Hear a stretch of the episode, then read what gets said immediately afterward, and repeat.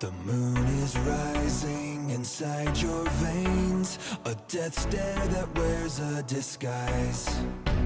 You've got no choice but to play this game, so sleep with your sword by your side. Hola a todos, mi nombre es Santiago Arjona y les doy la bienvenida a este nuevo podcast sobre rock.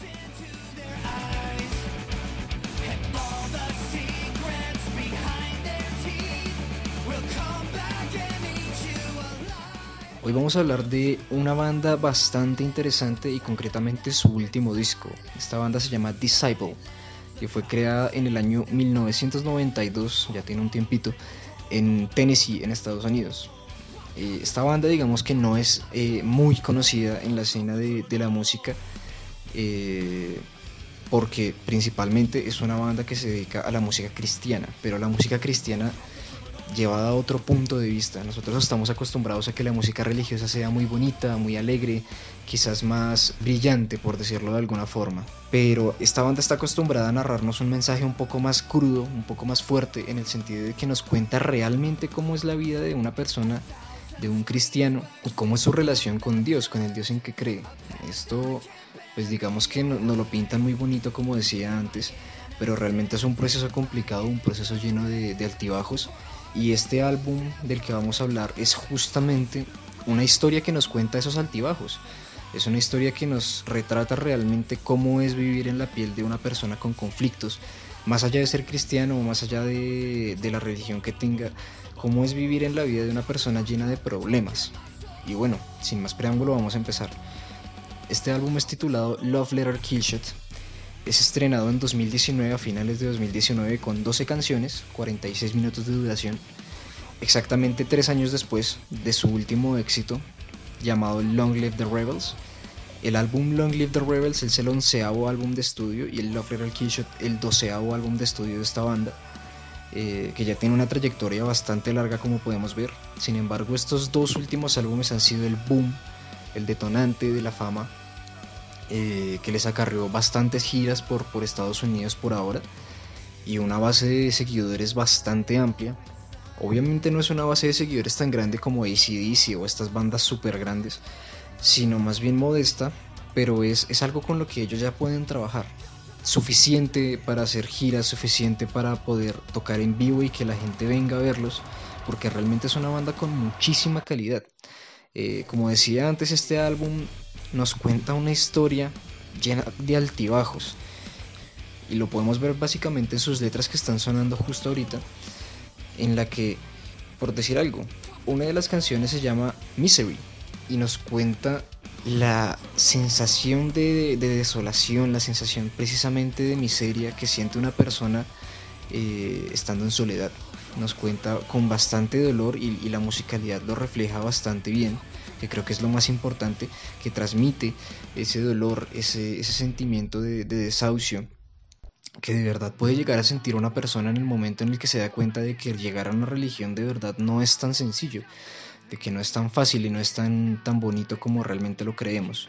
Sin embargo, hay contrastes bastante grandes con este tipo de, de, de temáticas, como por ejemplo Best Thing Ever. Best Thing Ever es una canción que nos cuenta cómo realmente tener una vida espiritual y llevar eh, este, este tipo de, prácticas le ha llevado a esta persona que nos cuenta el disco a, tener una tranquilidad, a tener eh, felicidad básicamente. Entonces es bien interesante que un disco nos cuente no solo la parte buena, sino la parte mala realmente de la vida. y, y, es una dualidad todo el tiempo. Nos cuenta una canción muy muy bonita y después una canción que de verdad duele yo creo que es una propuesta bastante interesante, sin separarse de su esencia, que es básicamente el rock y el metal. Eh, siempre con riffs pesados, con baterías bastante interesantes. Una musicalidad que vale la pena experimentar, sobre todo en su versión deluxe. Su versión deluxe fue lanzada exactamente en el año 2020, en septiembre del 2020, eh, agregando tres canciones más a la línea y eh, extendiendo la duración a 59 minutos. Entonces yo creo que ya es un, es un proyecto bastante grande, considerando otros proyectos que normalmente duran 35 a 40 minutos. Eh, y ellos se aventuran a, tirar un disco básicamente de una hora. lleno de muy muy buen contenido, tanto instrumental como, como en, en sus letras. Digamos que algo de lo que peca este álbum es que no nos retrata una historia lineal, sino que saltamos un poco entre estas emociones como venía diciendo. Y depende del punto de vista es bueno o malo. A mí en lo personal puede que me raye un poco intercambiar o contrastar esas emociones tan de choque. Pero si nos ponemos a pensarlo, realmente es que la vida es así.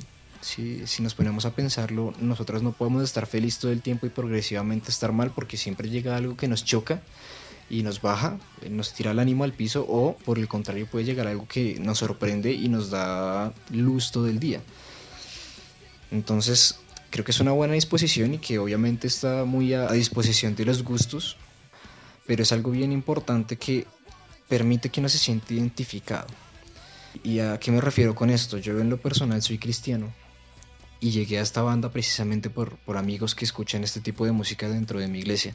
Me siento identificado en el sentido de que yo también sufrí cuando llegué a mi iglesia. Yo también sufrí cuando, cuando empecé todo este proceso de, de llegar a, a, un, a, una etapa espiritual de mi vida.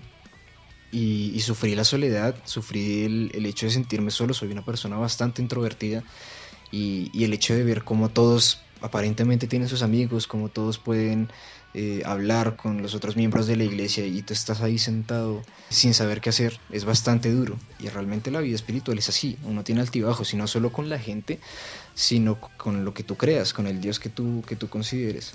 Hay días que te sientes, en mi caso, con Dios, hay días que yo me siento pues súper conectado y hay, hay días o meses o semanas, quizás hasta años, en algunos casos, en la que uno se desconecta por completo y, no tiene realmente una noción de qué, de qué está haciendo con su vida espiritual.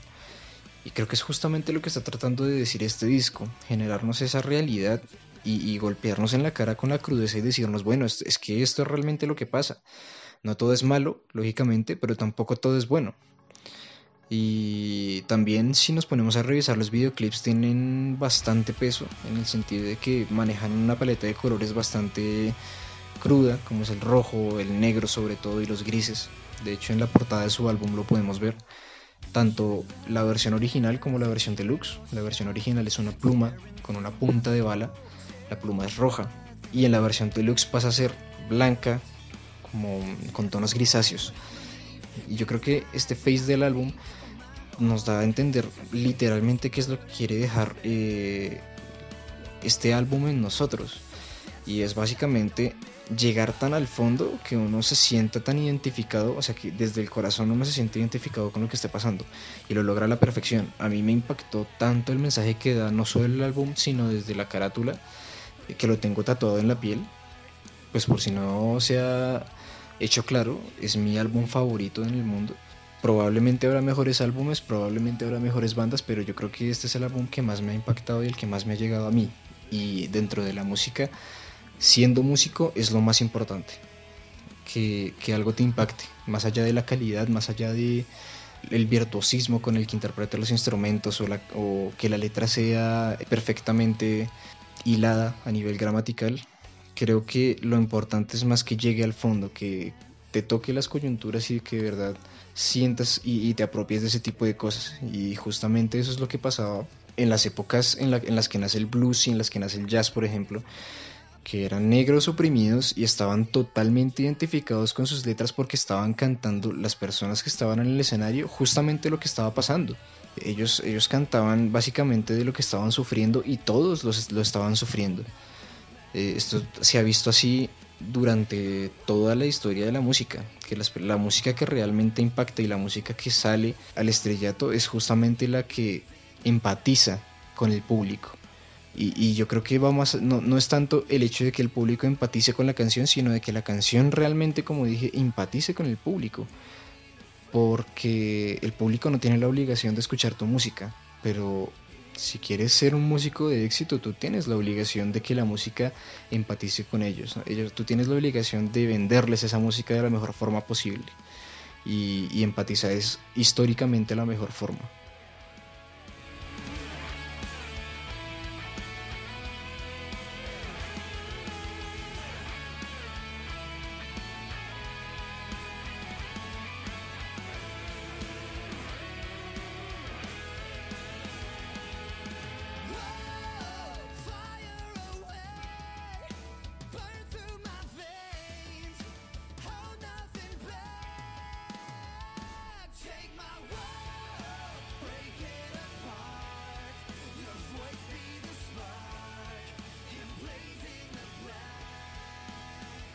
Sin duda es una propuesta bastante interesante la que nos propone Disciple con este álbum, pero yo creo que no es la única interesante. En mi opinión es la mejor, pero creo que hay que darle la oportunidad tanto a este álbum como a los demás que tienen, porque hay muy buen material como en Long Live the Rebels, que nos presenta también, digamos, un poco menos de historia. Las canciones no, no tienen como un concepto que las una como tal, pero sin embargo tienen letras bastante profundas y generan como un sentimiento también más, como decía antes, que empatiza con, con, el público. Y así podría estar toda la tarde hablando de sus álbumes. Ya como ya dije antes, tienen ya 12 álbumes de estudio. Y cada uno yo creo que es mejor que el anterior. Eh, tenemos algunos que son un poco más crudos, como Scars Remain, que salió en el año 2006, que es bastante pesado.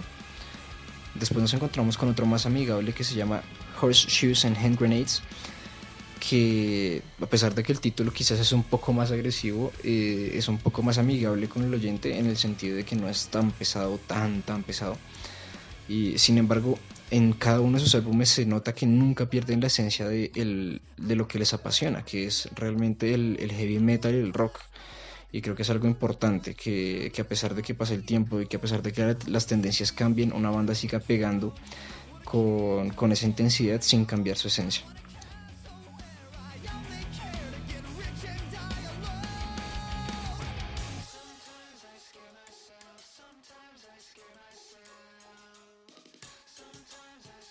Sin más que decir, los invito a que le den una, una, oportunidad a esta banda, que escuchen un par de sus temas y apoyen este tipo de, escenas un poco más pequeñas, un poco más modestas, más allá de ser cristiano o de no ser cristiano, que aprendamos a disfrutar todo tipo de música sin categorizarla. Muchas gracias por escucharme y nos oímos en otro próximo podcast. Hasta luego.